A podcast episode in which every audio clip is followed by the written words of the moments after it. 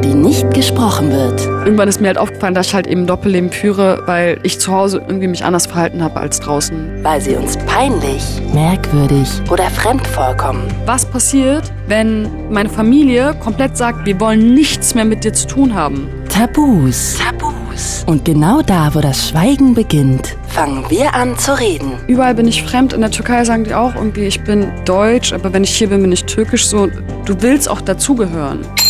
It's Fritz. It's Fritz. Tabulos. Sprechen, worüber man nicht spricht.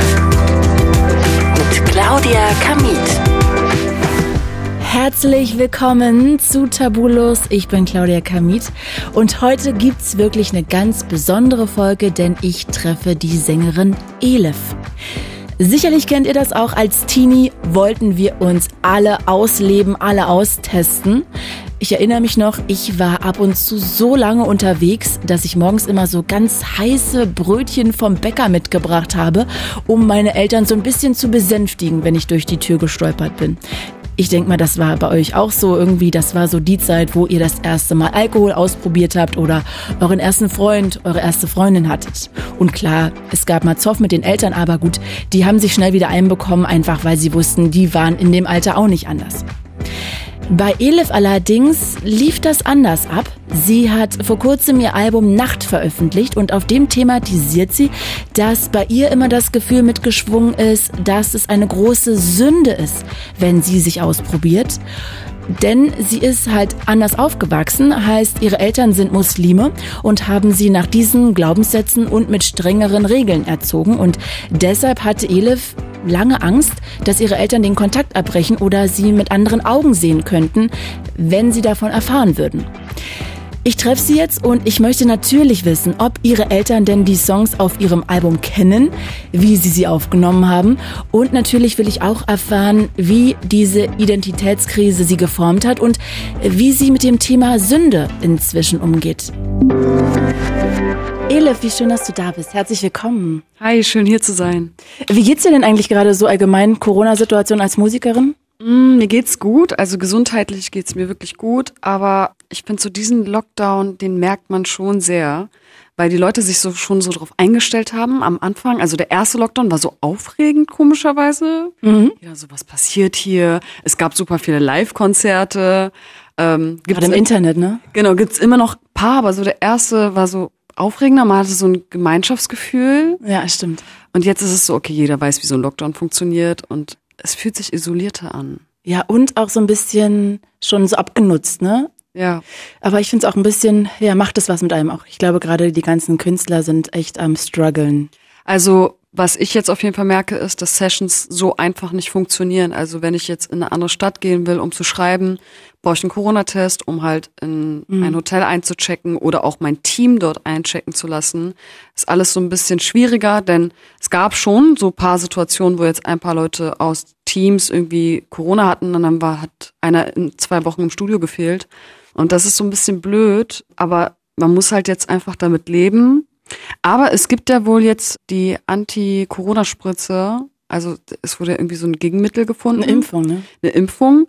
Und aber wir sind, also ich wäre jetzt einer der Letzten, der das bekommt, weil ich habe keine irgendwie krankheitsauffälligen ja. Symptome oder. Arbeitest nicht in der Pflege. Genau. Mhm. Deshalb, oh, bis wir das bekommen, dauert noch. Ja, bis dahin aufpassen. Aber hoffen wir, dass es soweit kommt, dass wir nächstes Jahr dann auch Konzerte und Festivals sehen können. Ey, das wäre ja echt total cool. Und uns wieder umarmen dürfen. Ja, stimmt, das stimmt, das stimmt. Wir reden ja heute über ein besonderes Thema, über das Freischwimmen von Traditionen, das Jonglieren mit Regeln. Vielleicht können wir ja so ein bisschen mit einer kleinen Reise in deine Kindheit beginnen. Ich würde gerne wissen, in welchen Familienstrukturen du so groß geworden bist? Also wie religiös bist du aufgewachsen? Also erstmal, ich komme aus Berlin, Morbid. Ich habe drei Geschwister, zwei ältere, ein kleiner Bruder. Ich bin das dritte Kind. Äh, meine Eltern kommen aus der Türkei. Die haben irgendwie so mit 20 geheiratet und sind dann rübergekommen, weil mein Vater hier schon ein paar Jahre vorher war. Mein Opa war Gastarbeiter, hat dann meine Mutter hergeholt. Wir sind alle hier geboren. Und natürlich haben die dort auch ihre Werte und auch so auch ihre Tradition mitgenommen ich würde jetzt auch nicht sagen, dass meine Eltern so super konservativ sind, aber ich komme schon aus einem religiösen Haushalt. Mhm. Und ich finde auch, es wird immer religiöser. Also früher haben meine Eltern nicht fünfmal am Tag gebetet, jetzt tun sie das. Vielleicht kommt das auch so mit dem Alter, wenn man halt irgendwie sozusagen dem Tod näher kommt, dass man halt religiöser ist. Das ist auch bei vielen normal, finde ich. Mhm. Aber trotzdem war immer die Religion dabei. Ich finde es aber auch voll schön, dass ich religiös aufgewachsen bin. Denn ein Teil von mir ist irgendwie auch voll religiös, aber ein anderer Teil ist halt so, liebt halt Regeln zu brechen und ein Freigeist zu sein.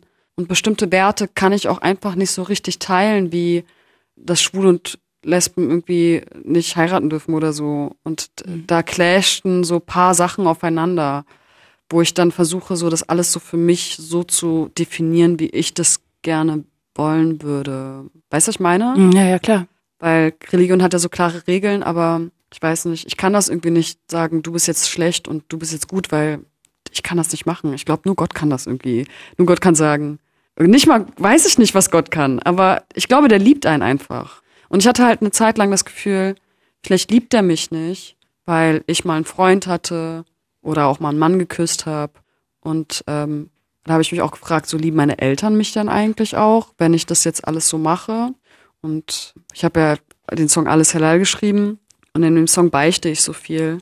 Ich hatte wirklich ein bisschen Angst, den zu veröffentlichen, aber jetzt bin ich voll froh, weil meine größte Angst war es halt, dass irgendein Nachbar kommt und sagt, ey, wir haben deine Tochter da und da gesehen, der hat das und das gemacht und dass ich dann irgendwie so verstoßen werde. Mhm.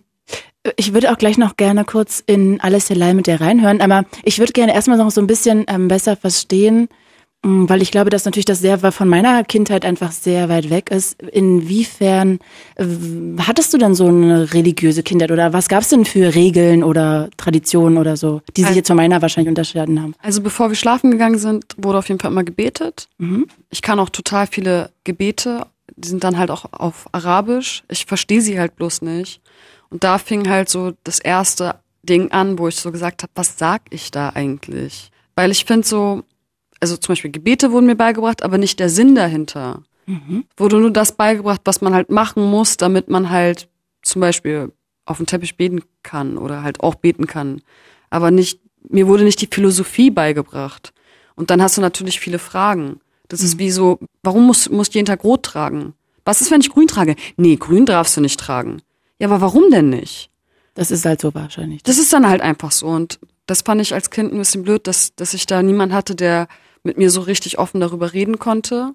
Das ist zum Beispiel bei meinem kleinen Bruder anders. Der betet auch fünfmal am Tag und geht voll in seiner Religion auf, weil der, weil der so eine Schönheit dran sieht, nach diesen Regeln zu leben und hat ein super gesundes Leben und ist total gut zu seinen Mitmenschen und so weiter.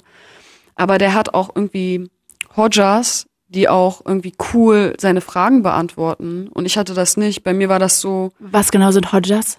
So geistige, also so Leute, die dann halt so in, an der Moschee so halt das zu predigen mhm. und auch erzählen. Ich hoffe, dass ich die Definition jetzt hier richtig gesagt habe.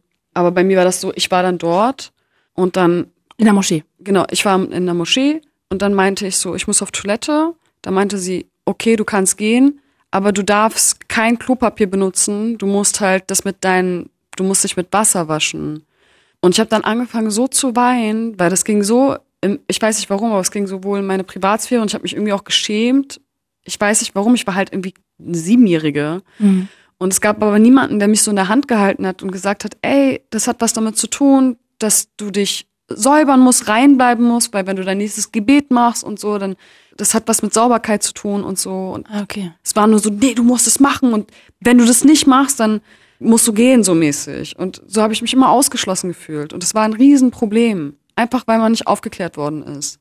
Also vielleicht hatte ich da auch einfach wirklich Pech. Äh, sorry, dass ich das so nicht weiß, aber geht man in eine Moschee mit seiner Mutter oder mit seinen Geschwistern oder geht man da immer allein hin, dass da keiner war, der dir so ein bisschen hätte unter die Arme greifen können oder vermitteln oder dies dir erklären? Ich bin mit meinen Geschwistern hingegangen und meine Schwester und ich, wir sind irgendwo auf eine Art ähnlich, aber auch verschieden. Und meine Schwester ist so, die nimmt das, die ist so mehr so, ah, okay, ich mach das mal. Aber sie ist auch ein Freigeist, also das muss ich auch sagen, ne? Aber die hat einen ganz anderen Umgang damit. Sie nimmt das nicht so persönlich, aber ich bin so ein super emotionaler Mensch. Ich meine, ich habe mir einen Job ausgesucht, wo ich die ganze Zeit nur über meine Emotionen singe und schreiben darf. So. Mhm. Und mich trifft sowas einfach anders. Mich hat das immer irgendwie zehnmal mehr getroffen, wenn mich jemand vernachlässigt hat, wenn mir jemand etwas nicht erklären konnte, wenn ich etwas nicht verstanden habe. Ich bin einfach ein sensibler Mensch. Mhm. Und das wussten meine Mitmenschen nicht. Und dann habe ich halt wirklich ein Problem gehabt, mich mit bestimmten Dingen zu identifizieren. Nicht nur mit der Religion, sondern auch ähm, mit dem Türkischsein. Ich war so, was, warum muss ich jetzt türkisch sein, nur weil ich sozusagen türkisches Blut habe? Was ist jetzt an mir türkisch? Ich bin doch hier geboren, ich spreche doch besser Deutsch als türkisch, aber was muss ich jetzt stolz sein, Türke zu sein? Weil Türken sind ja auch sehr nationalstolz, so. Mhm.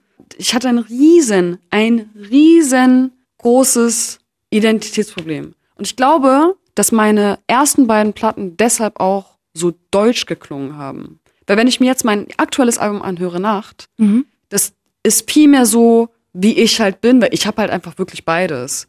Und Hat ja auch türkische Worte, ne? Genau. Und bei meinen letzten beiden Alben, so bis auf so einen Song immer mal wieder, war es einfach so durchgängig so deutsch. Du hättest meine Identität gar nicht raushören können, finde ich. War das so, weil du gedacht hast, du musst entweder das eine oder das andere sein? Ja, habe ich gedacht. Okay. Also es ist viel schwer, so einen Mittelweg zu finden. Um auch angenommen zu werden. Ich habe gedacht, wenn ich, also überall bin ich fremd. In der Türkei sagen die auch irgendwie, ich bin deutsch, aber wenn ich hier bin, bin ich türkisch. So, du willst auch dazugehören.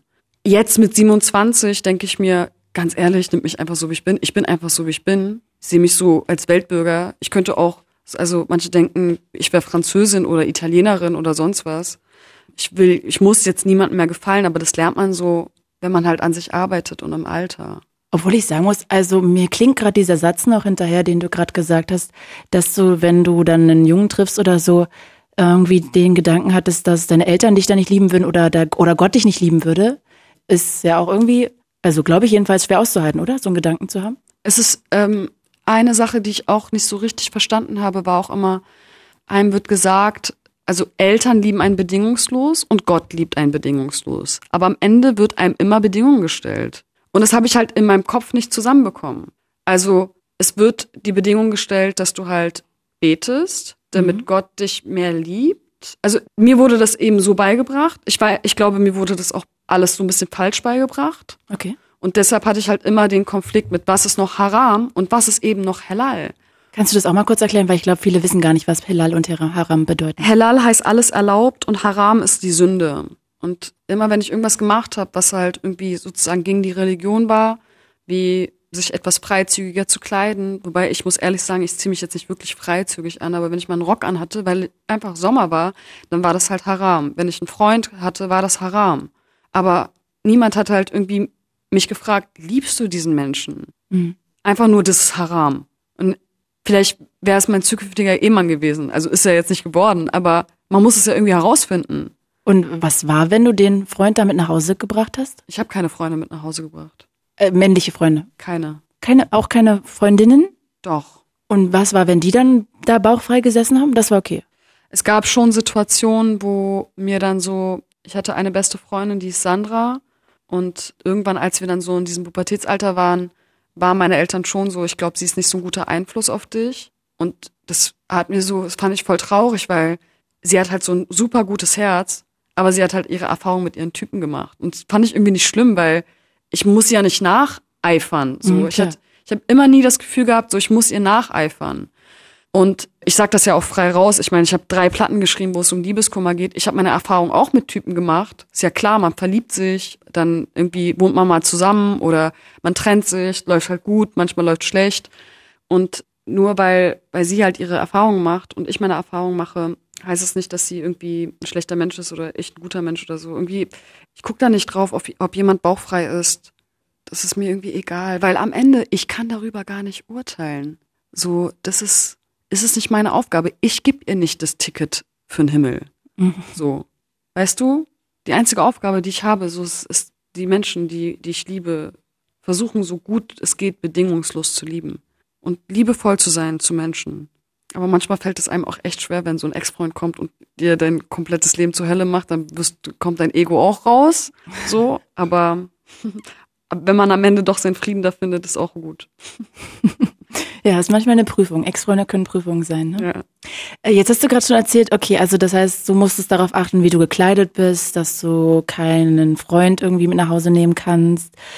Gab es sonst noch irgendwelche Sachen? Du warst auf Beten, hast du noch gesagt. Gab es sonst irgendwelche Sachen noch? Keine Ahnung, dass du auf Musik achten musstest, die du hörst oder? Es gab so eine Situation, die ich mich sehr gut erinnere. Da haben wir so einen Film geguckt, so einen Cinderella-Film mit Hilary Duff. Also da ging es irgendwie darum, dass sie sich halt verknallt und so.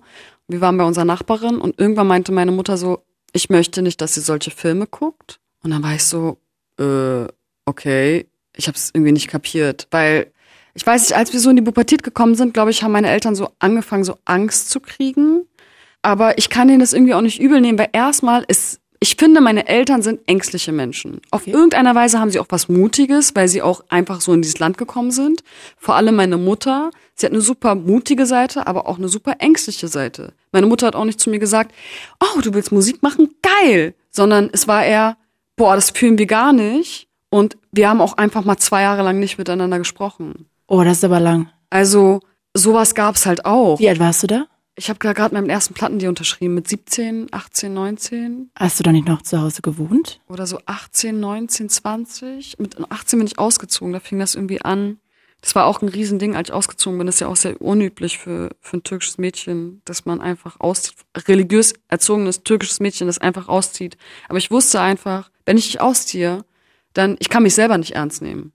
Ich habe einen Plattendeal unterschrieben, ich bin selbstständig. Ich kann nicht zu Hause wohnen und über Liebe und über die Welt singen wenn ich zu Hause bei meinen Eltern wohne. So, das hat sich irgendwie nicht authentisch angefühlt. Okay. Mhm. Ich wollte einfach auf eigenen Beinen stehen. Auf eigenen Beinen stehen. War es auch ein Grund, um sozusagen von diesen Regeln wegzukommen?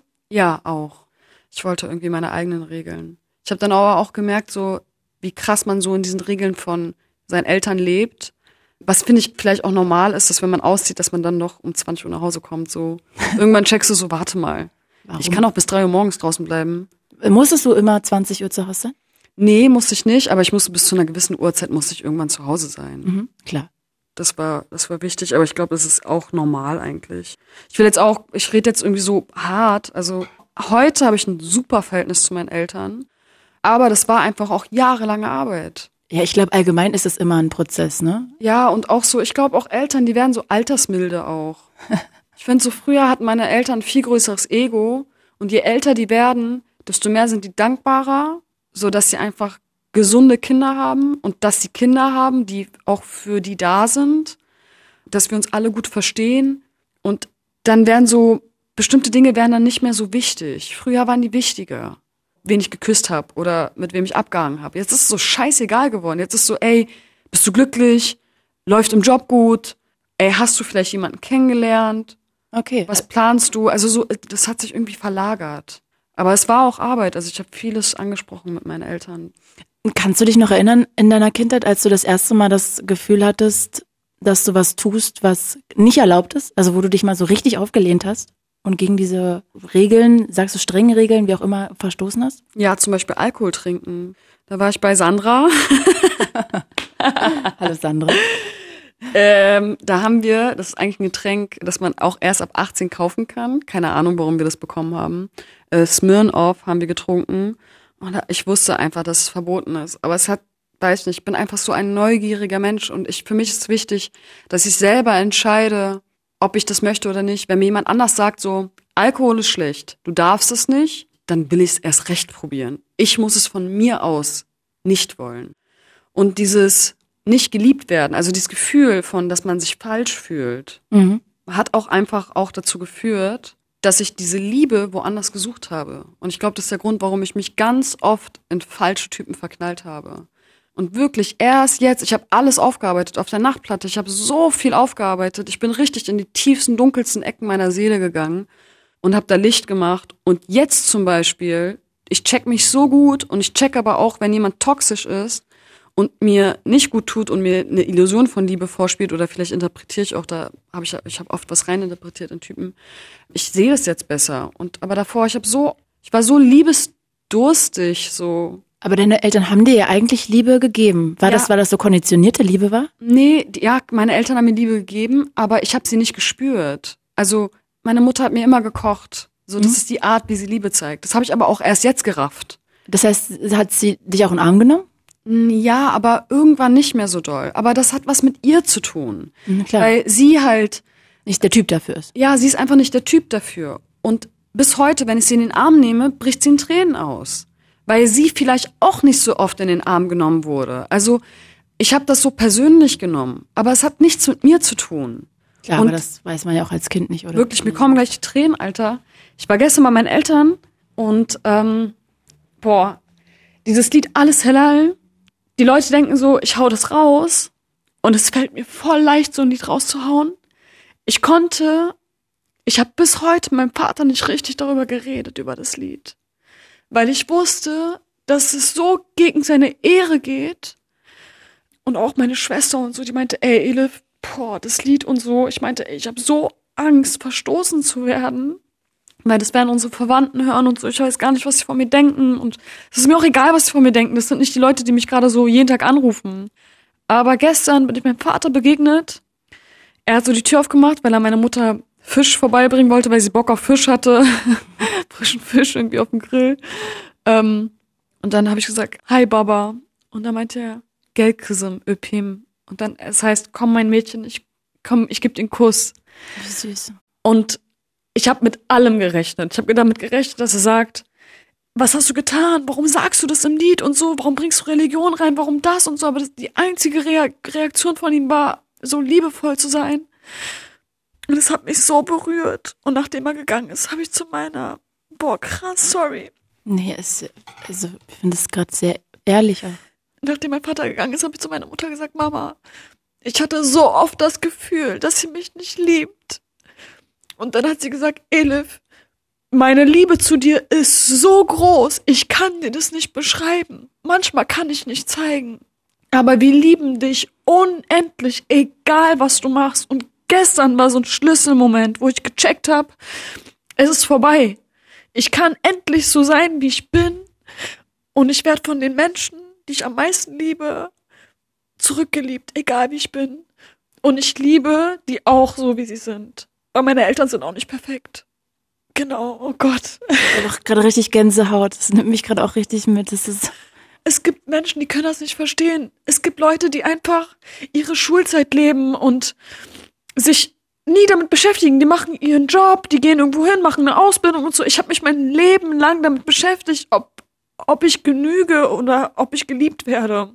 Mhm. Und ich habe erst jetzt so die Antwort bekommen. Aber ich musste mutig sein. Es hätte auch richtig schief laufen können, aber ich bin so, ich bin richtig stolz auf meine Eltern. Ja, das verstehe ich. Und so ein Lied bedeutet ja auch nicht, dass ich nicht religiös bin. Es ist auch etwas, was ich beobachte. In Alles Halal, ich treffe so viele Menschen, die religiös sind, aber Fehler machen. Und am Ende des Tages sage ich eigentlich im Lied nur, ich hoffe, ich hoffe, dass ich einfach, dass mir das verziehen wird. So. Aber ich könnte dich gerade richtig umarmen, weil mir das auch gerade so nahe geht. Und das heißt, dein Papa hatte den, wann hat dein Papa denn den Song jetzt gehört? Weil er ist ja schon ein bisschen länger draußen. Er hat den jetzt, er hat den gehört einfach. Und woher wusstest du, dass er den gehört hat? An seiner Reaktion. Ach so, okay. Und das heißt, die ganzen Monate hat er den nicht gehört und dann hast du es ihm angesehen, dass er den gehört hat. Ja. Kennst du deinen Papa aber auch echt ganz schön gut. Die kennen mich auch gut. Ja. Oh wow. Also, das finde ich echt eine schöne Geschichte. Es freut mich auch gerade für dich, dass du da ich glaube, das muss ja dann ein ganz besonderer Moment für dich gewesen sein. Ja, das war, das war krass.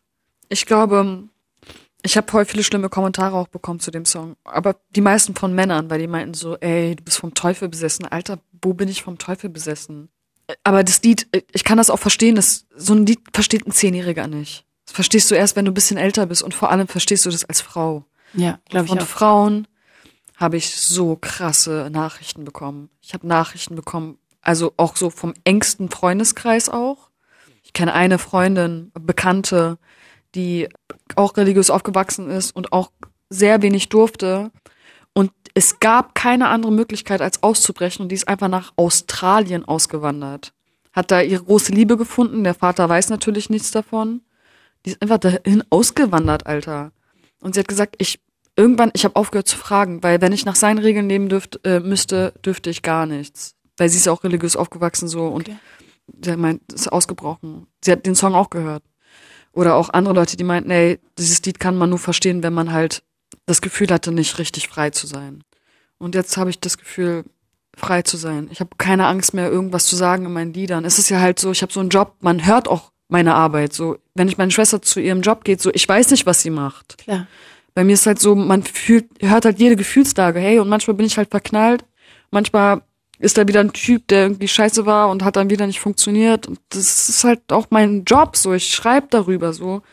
Und jetzt aber gut zu wissen, dass man halt nicht von seinen Liebsten so verurteilt wird. Die müssen nicht alles gut finden. Nee, aber es ist natürlich total schön, dass dein Papa dir da so die Hand gereicht hat, ne, und gesagt hat, so du bist mein Mädchen und egal was kommt, ich liebe dich und Ja. und er ja anscheinend auch stolz darauf ist, dass du auch dich so frei schwimmst und deinen Weg gehst, weil da steckt ja da alles da drin, ne? Ich glaube, meine Mutter, ja, meine Mutter meinte auch so, sie hat nicht so richtig gesagt, aber sie meinte, sie ist stolz auf mich, weil ich glaube, ich habe das gepackt, was sie nicht, was sie sich nicht getraut hat. Aber ich kann das auch verstehen, warum man das nicht packt, weil wenn du als junges Mädchen immer wenig darfst und du als dumm abgestempelt wirst, dann ist dein Selbstbewusstsein auch nicht so hoch und du gibst dir auch nicht so einen hohen Wert. So und triffst dann komische Entscheidungen oder klammerst dich an Leute, die, die dich hoffentlich irgendwie retten. So, wenn ich mir meine Ex-Freunde angucke, dann ist es so ein Muster von Typen so, ich hatte immer das Gefühl, so, die müssten mich von irgendwas retten.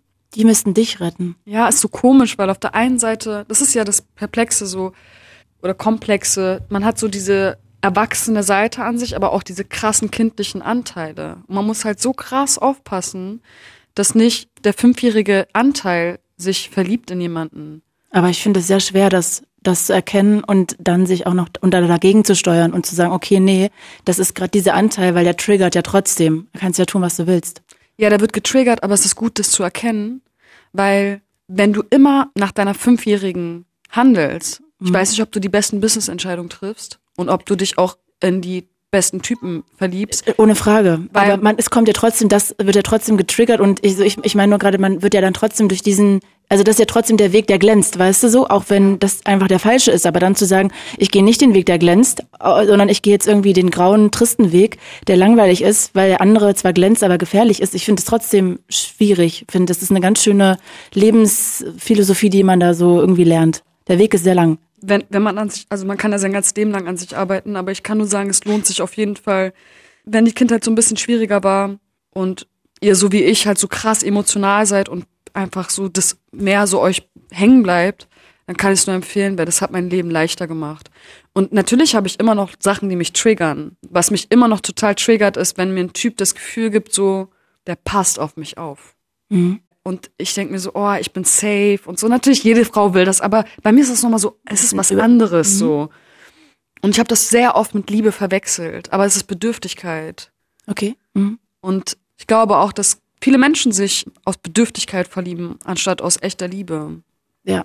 Ich habe irgendwann mal gelesen, dass man am Ende eigentlich egal ist, mit wem man zusammenkommt, weil man am Ende eh nur seine inneren Konflikte an demjenigen abarbeitet. Ja, ich glaube, ein Partner kann ein krasser Spiegel sein. Muss nicht, aber kann. Ja, aber ich glaube, man kann halt genau auch viel dann dadurch über sich selber erfahren, ne? Ja. Nur da rauszukommen ist manchmal auch nicht einfach aus dieser immer gleichen Tretmühle oder immer dem gleichen Muster. Weil ich glaube immer, wenn, ich finde es auch immer schwierig. Ich kenne auch viele Leute, die immer daten und sagen, ja, immer scheiß Typen, scheiß Typen, aber eigentlich fehlt dann, finde ich mir immer der Schritt zu sagen, ich setze mich mal mit sich selber auseinander. Warum suche ich mir denn immer diese scheiß Typen? Ist ja auch ein Grund. Also, Also ich habe angefangen, das Erste, was ich mache, ist, wenn ich Scheiße baue oder dann frage ich mich zuerst, warum mache ich das? Mhm. Ich sag, ich zeig nicht mehr auf den Finger auf den anderen, weil die einzig Verantwortliche bin ja ich. Ich habe mich in diese Situation gebracht und versuche irgendwas herauszufinden, warum mache ich das?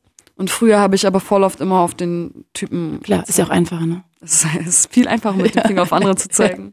So viel einfacher. Äh, jetzt lass uns doch mal ganz kurz, wo wir gerade schon darüber angefangen haben zu reden, über alles äh, Helal reden. Magst du nur mal kurz sagen, erstmal, du hast ja gerade schon gesagt, was für eine große Bedeutung der Song hat, auch jetzt vor allem nach gestern. Wie war denn der Schritt überhaupt, diesen Song zu schreiben? Weil, also, das ist ja auch einfach ein unglaublich mutiger Song aus der Situation heraus, aus der du kommst. Ey, das kam einfach. Dieses Lied war einfach irgendwann da. Und dieses Lied, wir haben, ich habe den, glaube ich, fünfmal umgeschrieben.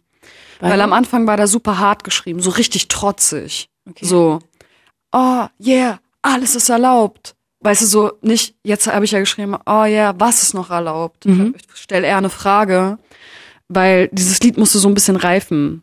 Erstmal habe ich den so wirklich so trotzig geschrieben, als hätte ich so die Arme verschränkt. Und irgendwann habe ich gemerkt, warte mal, Hellal, ich sag Hellal, da ist Gott mit im Spiel. Und ohne Demut kann ich dieses Lied nicht schreiben. Und habe so lange das Lied umgeschrieben, bis ich eine gewisse Art von Demut drin hatte. Auch, ich sag ja auch, Baba, ich, äh, du sagst, Gott ist groß und das stimmt, Baba, und ich hoffe, er liebt mich so, wie ich bin. Die Zeilen waren davor anders, die waren alle so super trotzig und so fast schon so wie so ein Mittelfinger, wie so ein kleines Mädchen, das sagt, ey, ich mach, was ich will. Aber der Song, der, der lag ein Jahr fast rum, bis ich den halt final fertig hatte. Und ich bin froh, wie der jetzt geschrieben ist. Hast du mal überlegt, den gar nicht rauszubringen? Ja, habe ich. Und dann, was ist passiert, dass du doch gesagt hast, okay, jetzt ist es geht los? Der Song ist ja der letzte Song von meiner Kampagne. Und es hat sich irgendwie falsch angefühlt, den Song nicht seinen Platz zu geben. Weil in diesem Song steckt ganz viel drin, warum ich halt auch so bin, wie ich bin. Und warum ich einfach, ich kann, das hat so viele Schichten, dieses Lied. Es gibt so Lieder, die, oder es gibt Gemälde, die guckst du an und da bist du so, ah ja, okay, habe ich jetzt gesehen, alles gesehen. Dann guck, kannst Bilder so zehnmal angucken und es wird nicht langweilig. Mhm.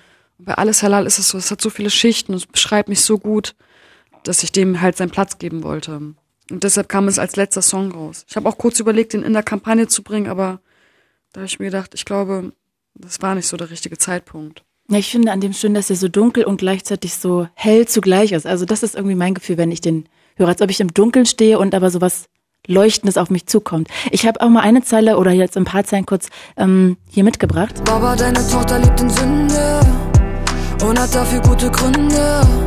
Du weißt, ich hab euch alle lieb, Baba. Vielleicht kommen wir nicht ins gleiche Paradies, Baba. Ich muss wissen, wie das Leben schmeckt. Probiere jeden Trick. Sag nicht, ich schmeiß mein Leben weg. Ich weiß genau, ich mach auch nicht alles richtig. Doch ich glaube, das ist wichtig. Also, ich ähm, muss immer sagen, ich finde das irgendwie klingt das, du hast es ja auch schon angesprochen, aber auch so schön, dass man du sagst, du probierst jeden Dreck, aber es ist ja auch irgendwie nachvollziehbar, ne, dass du quasi, egal wie oft man dir sagt, fass die Herdplatte nicht an, vielleicht, ich weiß nicht, ob du das damit meinst, aber dass du selber trotzdem erstmal die Herdplatte anfassen musst, um zu wissen, okay, ist sie wirklich heiß? Ja, sie ist heiß und ich möchte selber entscheiden, dass ich da nicht anfasse. Vielleicht finde ich ja schön, die, heiß, die Herdplatte so heiß anzufassen. Ja. Und das finde ich irgendwie auch so nachvollziehbar, dass du so, ja, dass du diesen Weg gehen möchtest. Das finde ich ganz gut, dieses Beispiel mit der Herdplatte, weil es ist wirklich halt so, Leute sagen mir, mach das nicht.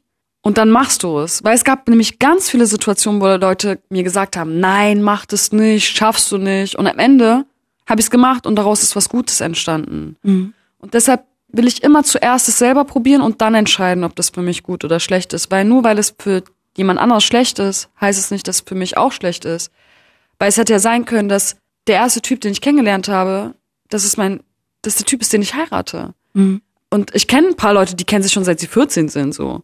Aber damals mit 14 wurde mir gesagt, nein, Typen sind schlecht, Digga, aber es gibt Leute, die sich mit 14 kennengelernt haben. Also was ist jetzt gut und was schlecht? Du ja. musst halt irgendwo mutig sein und auch was riskieren, um halt voranzukommen. Und es gibt, glaube ich, einfach keinen Menschen, der alles richtig macht. Es gibt keinen, du musst deine Erfahrung machen. Und ich glaube auch, es gibt so viele große Probleme auf der Welt. Ist es jetzt wirklich so relevant, ob ich heute einen Schluck Wein getrunken habe oder nicht? Also manchmal frage ich mich. Ich denke mir so, ey, und ich habe aber so 10.000 Euro gespendet an eine Stiftung vorher. Mhm. Aber trinke jetzt einen Schluck Wein.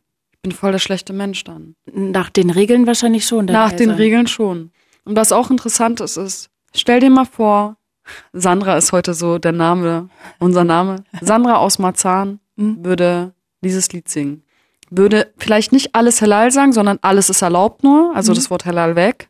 Würde das Lied so runterrattern. Das würde niemanden jucken, weil das einfach alles normal ist für eine Sandra aus Marzahn. Aber dadurch, dass ich halt einfach genau in zwei verschiedenen Kulturen aufgewachsen bin, mit religiösem Hintergrund, ist es halt eben so krass. Und mir war es auch so, ich wollte eigentlich damit auch anderen Leuten Mut machen. Viele haben mir auch geschrieben, Elif, du inspirierst die junge Generation zu was Schlechtem. Aber es ist halt, ich glaube, jemand sieht das im Lied, was er sehen möchte. Es gibt Leute, die sehen eine junge Frau, die mutig ist. Es gibt Leute, die sehen irgendwie eine junge Frau, wo sie denken, ich bin vom Teufel besessen. Es gibt Leute, die, die mich sehen und die das Lied hören und denken, ah, okay, die wollte einfach mal ihr Herz ausschütten und ehrlich sein. Also du kannst darin mich so sehen, wie du sehen willst, aber am Ende des Tages bleibt es einfach eine Sache zwischen mir und Gott. Es ist so.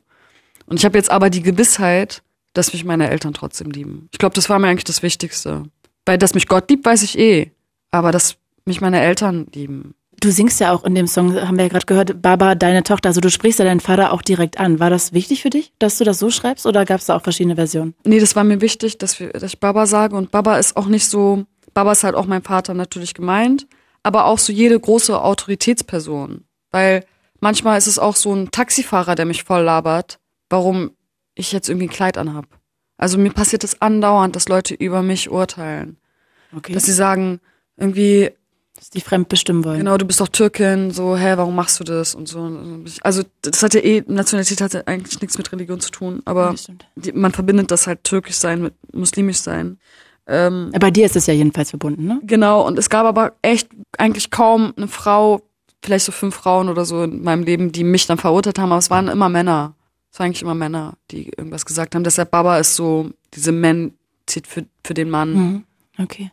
Äh, du, und du hast es ja auch gerade schon gesagt, hast, oder wenn du durch deinen Alltag gehst, weil du schreibst ja auch irgendwie oder singst ja auch, deine Tochter lebt in Sünde.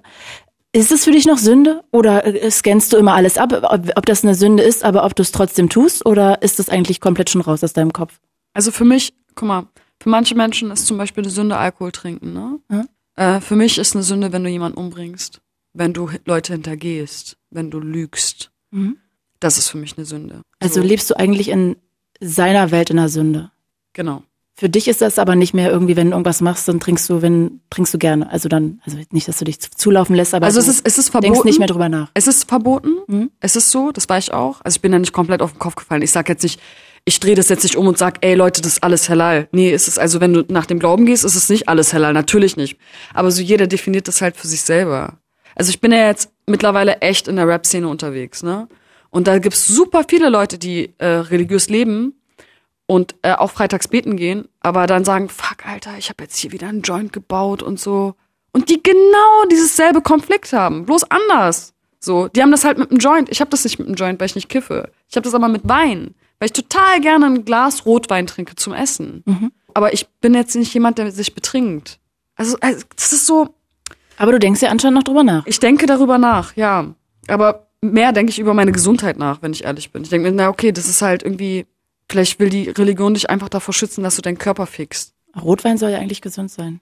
Das ist ein Argument. ich trinke gar keinen Alkohol, aber mir schmeckt es halt einfach nicht. Das ist mein Problem. So. Ja, das gibt's zum Beispiel auch. Also ich krieg das einfach nicht runter. Ich wollte, glaube ich, vier Wochen an so einem Glas Wein sitzen.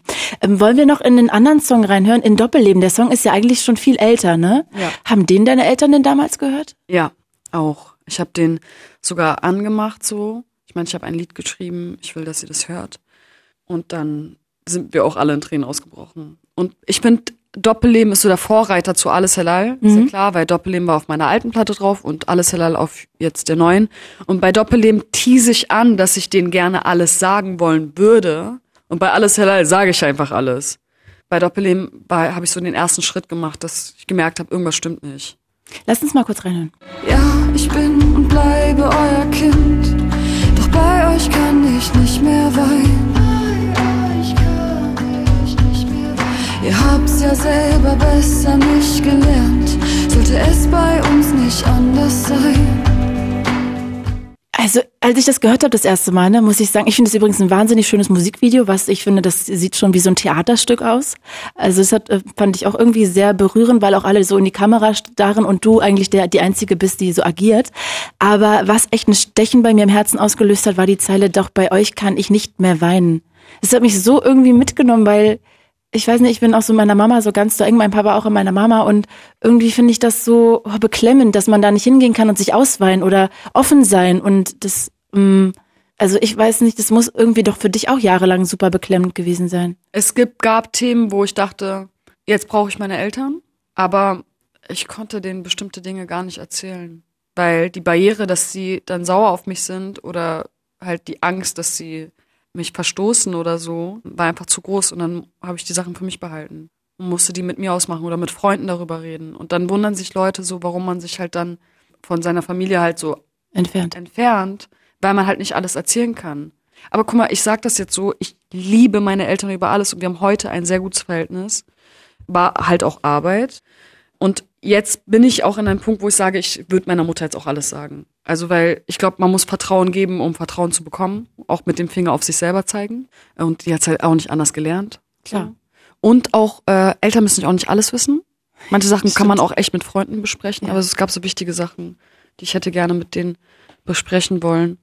Ich habe auch aber ehrlich gesagt die ganze Zeit jetzt hier gerade nicht im Gespräch das Gefühl, dass du äh, deine Wurzeln nicht liebst oder auch nicht deine Familie oder deine Eltern nicht gut wären oder so, sondern dass es einfach ein, ein Los Loslösungsprozess war, der bei dir einfach nochmal vielleicht ein bisschen krasser ausgefallen ist als bei mir wahrscheinlich. Ich finde, es gibt Teufelskreis, sagt man ja. Man steckt in einem Teufelskreis. Und ich glaube, dass man so seine Verhaltensmuster und so halt weitergibt an seine Kinder und so Klar. weiter.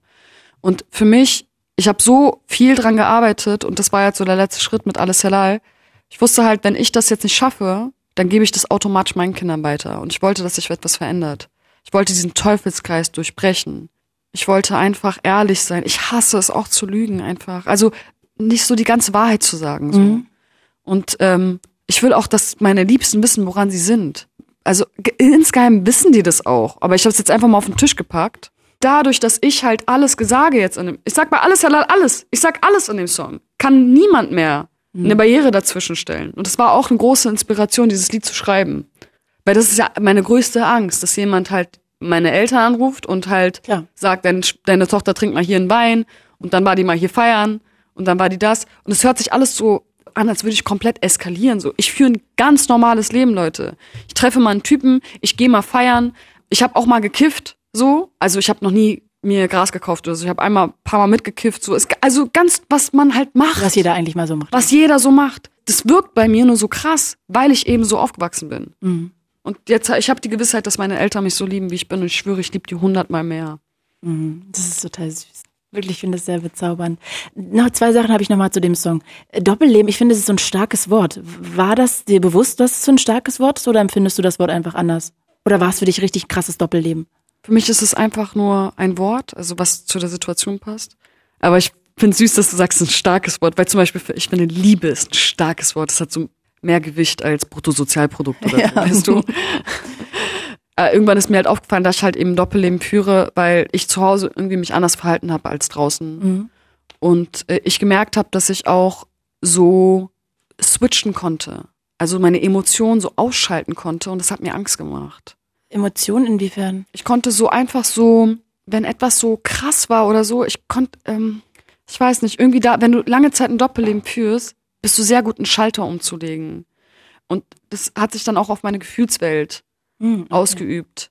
Also, wenn ich zu jemandem gesagt habe, ich liebe dich, aus ganzem Herzen, konnte ich das nächsten Tag ausschalten. Das Okay. war, es war verrückt irgendwie. Okay, krass. Es passiert halt, wenn du, wenn du das halt irgendwie machst. Okay, du warst sozusagen zu Hause bei deinen Eltern ein ganz anderer Mensch als draußen Genau. und das war so dieses Hin und Her.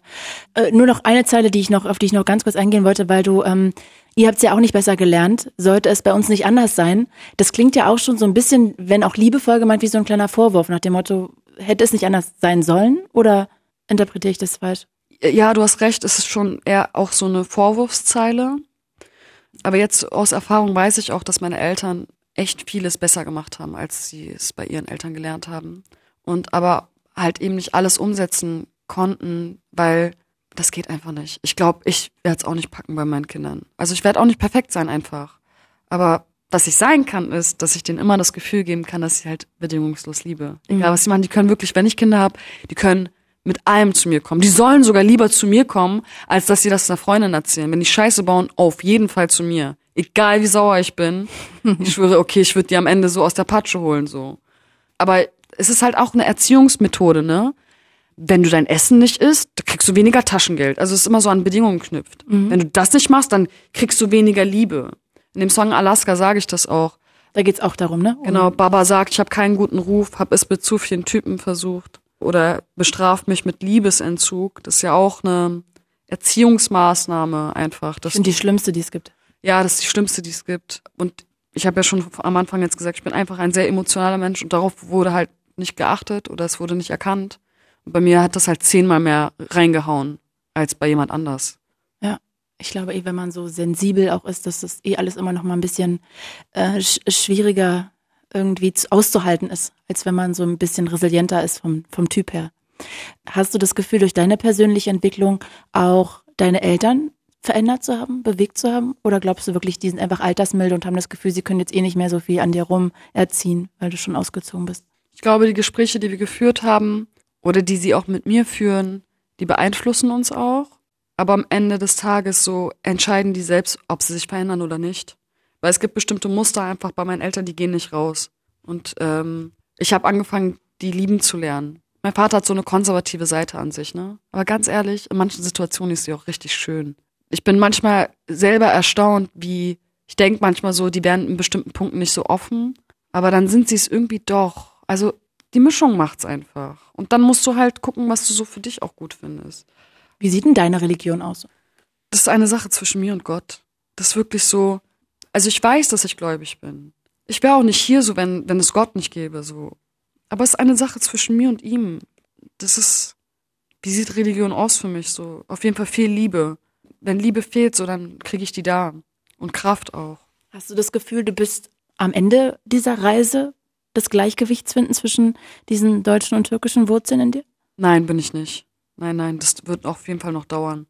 Ich bin auf jeden Fall einen großen Schritt vorangekommen und ein großer Schritt war, mich zu akzeptieren, wie ich bin, wer ich bin und mich selbst auch so zu lieben, weil so bin ich nicht mehr so abhängig von den Meinungen der anderen. Ich mache einfach mein Ding und das gibt mir halt jetzt so eine große Freiheit und von hier aus weiter. Und am Ende so, ich habe es mir ja nicht ausgesucht, wo ich geboren werde. Ich habe nicht zu meiner Mutter am Bauch gesagt, Mama, fahr mal jetzt in dieses Land und so, mach mal so, zeug mich mal da. Ich bin einfach so, wie ich bin und ich weiß, ich bin deutsch-türkisch oder türkisch-deutsch, beides. Eigentlich sollte es ja gar keinen Unterschied machen, ne, was man zuerst nimmt. Ja, aber ich muss ja auch sagen, es gibt manchmal so Kreise, wo man zum Beispiel mit mehr Türken abhängt und die sind dann aber auch voll komisch zu den Deutschen. So, guck mal, das ist voll der Allmann und so. Das finde ich auch nicht cool. Mhm. Wenn man halt auf der anderen Seite des Hänsel, weißt du? Ich glaube, man sollte generell keine Leute irgendwie in irgendwelche Schubladen stecken oder kritisieren für irgendwas, wer sie sind, was sie sind, wen sie lieben, whatever. Ja. Also das ist jedenfalls meine Haltung. Ich finde es auf jeden Fall schön, wenn ich in so bestimmte Situationen komme, weiß ich so, ah, okay, da kann ich mich so verhalten, bisschen mehr so die türkische Seite raus. Wenn ich in einem anderen Ambiente bin, kann ich auch so ein bisschen deutscher sein, sage ich mal. Ich kann irgendwie beides. Und dann gibt's so eine Mitte. Das ist cool, das macht mich irgendwie so reicher. Ja, bist du wahrscheinlich dann auch, ne? Am Ja. allermeisten. War das für dich eigentlich mehr ein Problem, was deinen Selbstwert angeht oder was deine Selbstliebe angeht? Hängt das nicht beides zusammen? Ja, doch, ja, hast du recht. Selbstwert, Selbstliebe ist halt so, wenn, wenn du dich selbst liebst und Selbstwert, Selbstwert. Erkennt man eigentlich seinen Selbstwert auch, ne? Genau. Sein Wert kann man ja echt nur. Ich habe immer gedacht, jemand anders müsste mir meinen Wert geben. Wodurch kommt das? Dadurch, dass du eben zu Hause irgendwie immer das Gefühl hattest, du musst was tun dafür, dass du die ganze Liebe kriegen kannst? Dich an Regeln halten? Ja, oder auch halt so, zum Beispiel meine, mein Bruder durfte immer mehr als, als ich. Mhm. So. Der war älter, aber auch allein das, weil er ein Typ war. Mhm. Durfte der mehr und dann hatte man halt das Gefühl, dass er wertvoller ist. Oh, das ist ja auch schrecklich. Ja, das ist, das, also das haben meine Eltern nie ausgesprochen, aber das wird subtil vermittelt. Mhm. So, man muss seine Kinder gleich, gleich gut behandeln, sonst, also ich bin aber auch sehr sensibel, ne? Also es gibt Leute, die, die checken das nicht mal, aber bei mir kam das halt so an. Und ähm, ich habe mir meinen Wert auf jeden Fall selber gegeben und bin selber dafür verantwortlich, den ho oben zu tragen. Also wenn, also sowohl im Job als auch, auch im Privaten, irgendwie wenn jetzt so ein Typ kommt und der so rumeiert, da kann ich ja mit den rumeiern und dann mache ich meinen Wert halt voll klein oder ich halte meinen Wert hoch und sag, nee, Alter, mit mir nicht.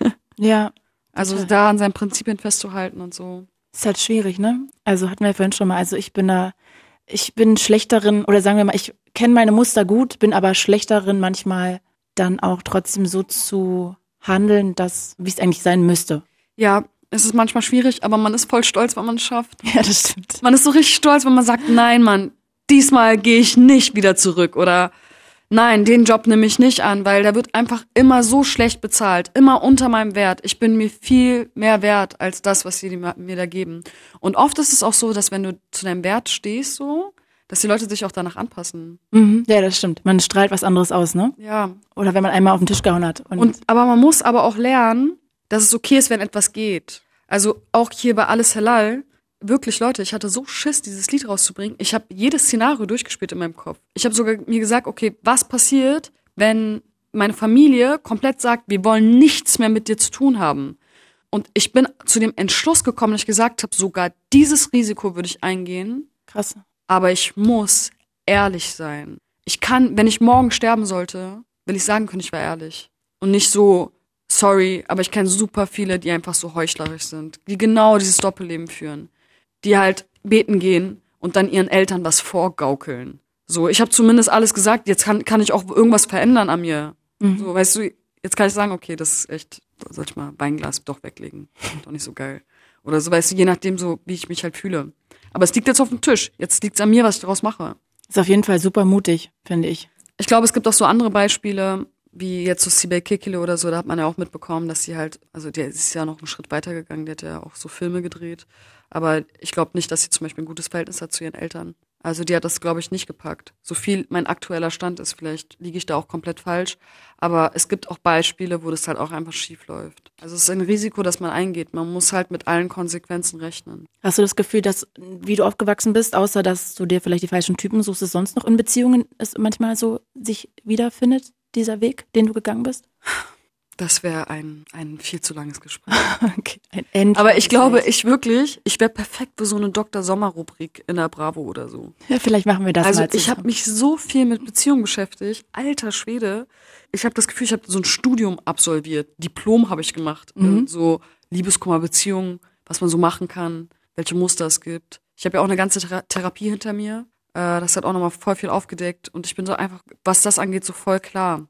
Aber irgendwie habe ich das Gefühl, ich werde mich nochmal in sowas begeben, weil ich, ich liebe es, auf die Herdplatte zu fassen.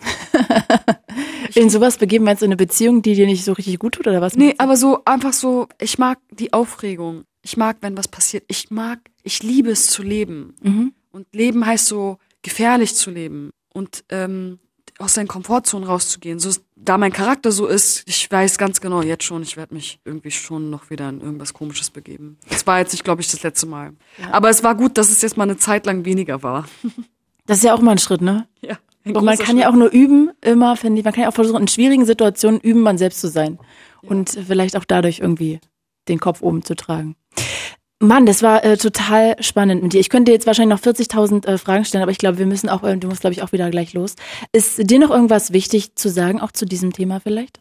Ja, ähm, bleibt authentisch, bleibt euch selbst treu und ich hoffe, dass alle einfach für sich ein glückliches, freies Leben führen können und keine Angst davor haben, was andere über euch denken. Ja, ihr wisst, was ich meine. Bleibt einfach euch selber treu. Total schön. Ich finde es sehr inspirierend, mit dir zu reden, ehrlich gesagt. Das fand ich wirklich ein sehr tolles Gespräch. Ich danke dir von Herzen, dass du so offen und ehrlich warst. Ich danke dir. Bis dann.